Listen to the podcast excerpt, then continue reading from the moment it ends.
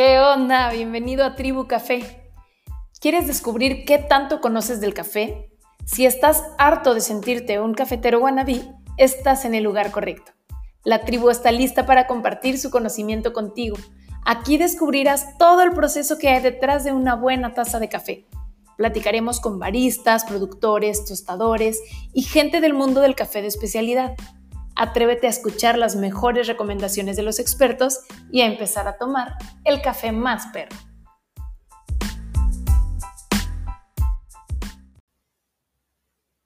En este episodio les voy a platicar a grandes rasgos qué es el café de especialidad, cuál es la diferencia entre este tipo de cafés y los cafés comerciales, los cafés gourmets y los cafés de altura. Les cuento un poquito sobre todos los participantes en la cadena de suministro, los métodos de preparación, las calificaciones y las certificaciones que son las que le dan el nombre a esta generación de cafés.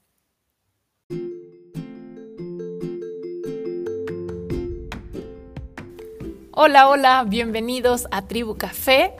En este episodio quiero platicarles un poquito sobre qué es el café de especialidad, cuáles son las características y por qué es tan diferente al café comercial. Para ir directo al grano y explicarlo en términos un poquito más simples, el café de especialidad pasa por varios procesos de calidad. En todas las etapas de producción hay que cuidar estos, estos procesos. Estas etapas van desde la variedad que se siembra, el terruño o el terreno en el que se trabaja, los climas en el que se desarrolla, la cosecha, los procesos en el beneficio húmedo y seco, los puntajes que se obtienen en taza, las certificaciones, los métodos de extracción, Todas esas características son evaluadas y calificadas para poder determinar que un lote de café sea especial o no. Entonces, bueno, para desarrollar un poquito más todo esto, mm, seguramente han escuchado que hay dos variedades del café que son muy famosas, la arábica y la robusta.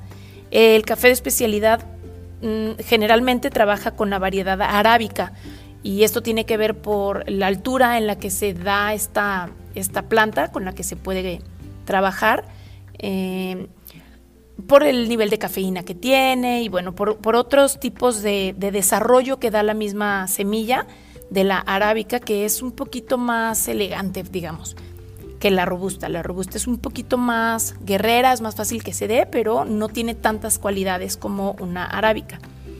El terruño, ¿qué es eso? El terroa, ¿no? Luego le dicen ahí como hay varios términos. Y pues se refiere a esto, a la tierra en la que estamos sembrando esta semilla, en la que se desarrolla esta planta y que tiene ciertas características para ciertas variedades, ¿no? hay dos variedades como principales, pero hay un montón como de razas o como de especies de planta que dan diferentes características y las tierras es importante que se trabajen para cada una de estas variedades en especial. Eh, los climas también se trabajan dependiendo de climas o microclimas, se trabajan dependiendo de la variedad en la que estamos, la que estamos sembrando o la que estamos trabajando.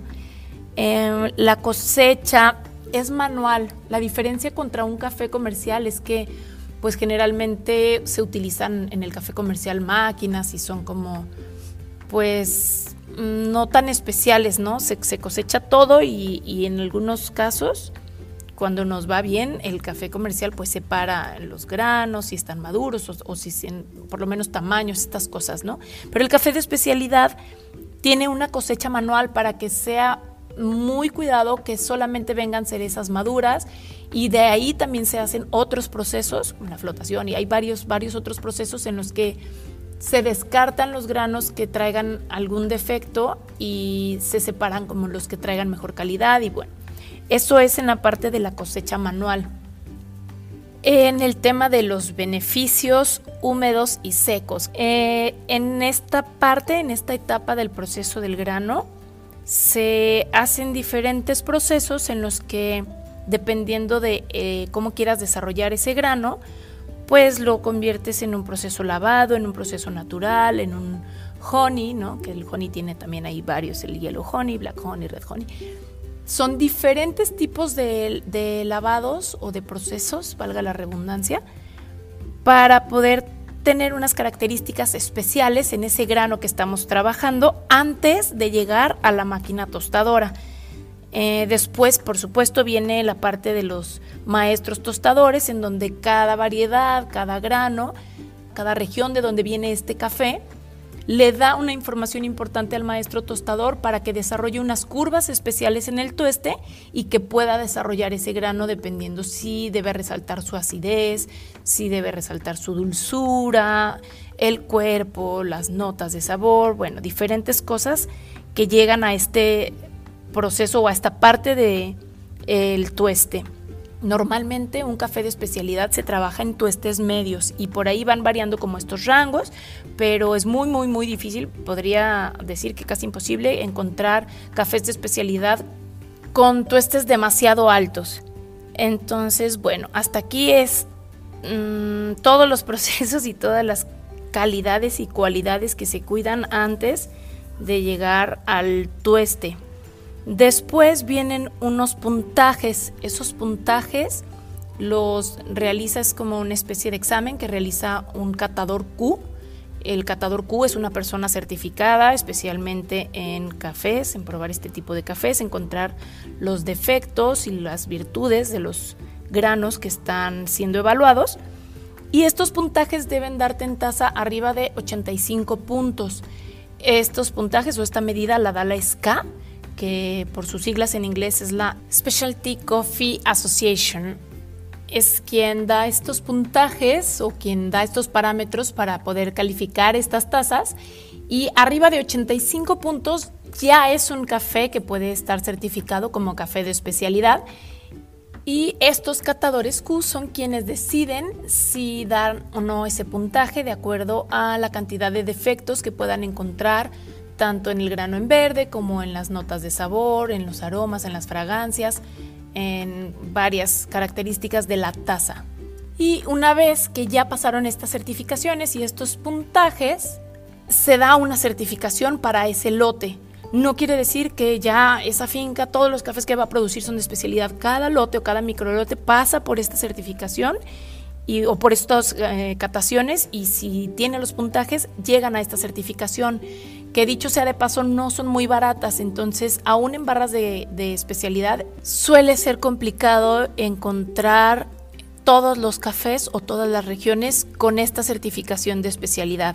Pero eso no quiere decir que estén trabajando con mal café o que no tenga esa calidad, ¿no? Es simplemente algo que muchas veces tiene que ver con la cuestión monetaria. Y bueno, pues al final otra característica es ya con los baristas, el método de extracción, la forma en la que les preparan su café, cuando es de especialidad normalmente lo van a encontrar trabajado en métodos de extracción artesanal, que son como una prensa francesa, un Chemex, un B60, hay varios tipos de métodos y cada uno resalta diferentes características y diferentes cualidades del grano de café, dependiendo de cómo es que nos gusta tomar el café, nosotros lo preparamos en uno o en otro. Y esto es pues eso, ¿no? Como para hacer honor al todo este proceso que viene detrás de toda esta cadena de suministro para que nosotros podamos disfrutar de una taza de café bien hecha, rica, bien tostada, con notas de sabor diferentes a lo que estamos acostumbrados y que además no nos haga daño, porque en los tuestes altos o en, los cafés mal procesados y mal trabajados, también encontramos repercusiones ahí en la salud, que luego por eso incluso algunos médicos prohíben el café. Y pues es por esto, ¿no? Hay varias cosas en las que influye esta, esta onda de la salud, pero bueno, ya en otro capítulo tal vez lo platiquemos un poco más adelante. Por ahora, esa es como la generalidad y la diferencia de un café de especialidad contra un café comercial. Eh, también, mm, si por ahí en su cabeza está la pregunta de, pero entonces un café gourmet o un café de altura es un café de especialidad, no. no lo es. Y vamos a tener nuestra sección de mitos y realidades también, en donde vamos a platicar la diferencia de estos tres términos, de dónde viene o por qué se utilizan. Pero no, no es lo mismo un café gourmet que un café de especialidad. Eh, no estoy diciendo que tenga la verdad absoluta, a mí me gusta que tengan los datos y la información real. Se los voy a dejar aquí unos links de donde pueden tener mucha más información de todo esto que yo les estoy platicando. Pero me atrevo a decir que no es lo mismo el café gourmet y el café de especialidad, porque muchas veces estos términos los utilizan a manera de mercadotecnia. Y no es que esté satanizando los términos, a lo mejor de pronto nos sorprendemos y, encontramos café gourmet o con esta característica en el título, que sí sea un café rico o que sí tenga como estos puntajes, aún sin ser estudiados o calificados, pero eh, es más una estrategia de mercadotecnia o de un poquito a veces también de desinformación eh, para las personas que utilizan estos estas etiquetas. Es eso, ¿no? Nada más es una etiqueta. Al final, cada quien se toma el café que le gusta y eso lo digo cada vez que puedo. No es que estemos diciendo que unos están bien y otros están mal. Este podcast es para llevarles a ustedes mucha de la información que no se conoce y bueno, pues para que no me crean y vayan y lo comprueben y tomen cafés ricos y al final ustedes decidan cuál es el que más les gusta. Pues muchas, muchas gracias por estar aquí. Este fue el episodio de qué es el café de especialidad. Estoy muy feliz de venir a compartirlo con ustedes.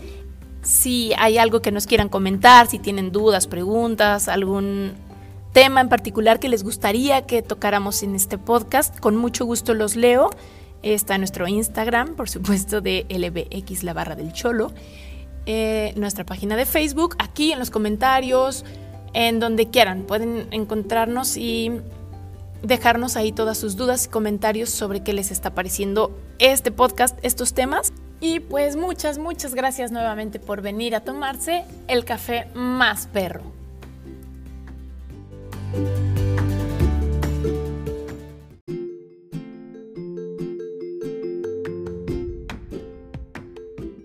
Compartimos tu adicción por el café. Nos encontramos en el siguiente episodio para tomar el café más perro.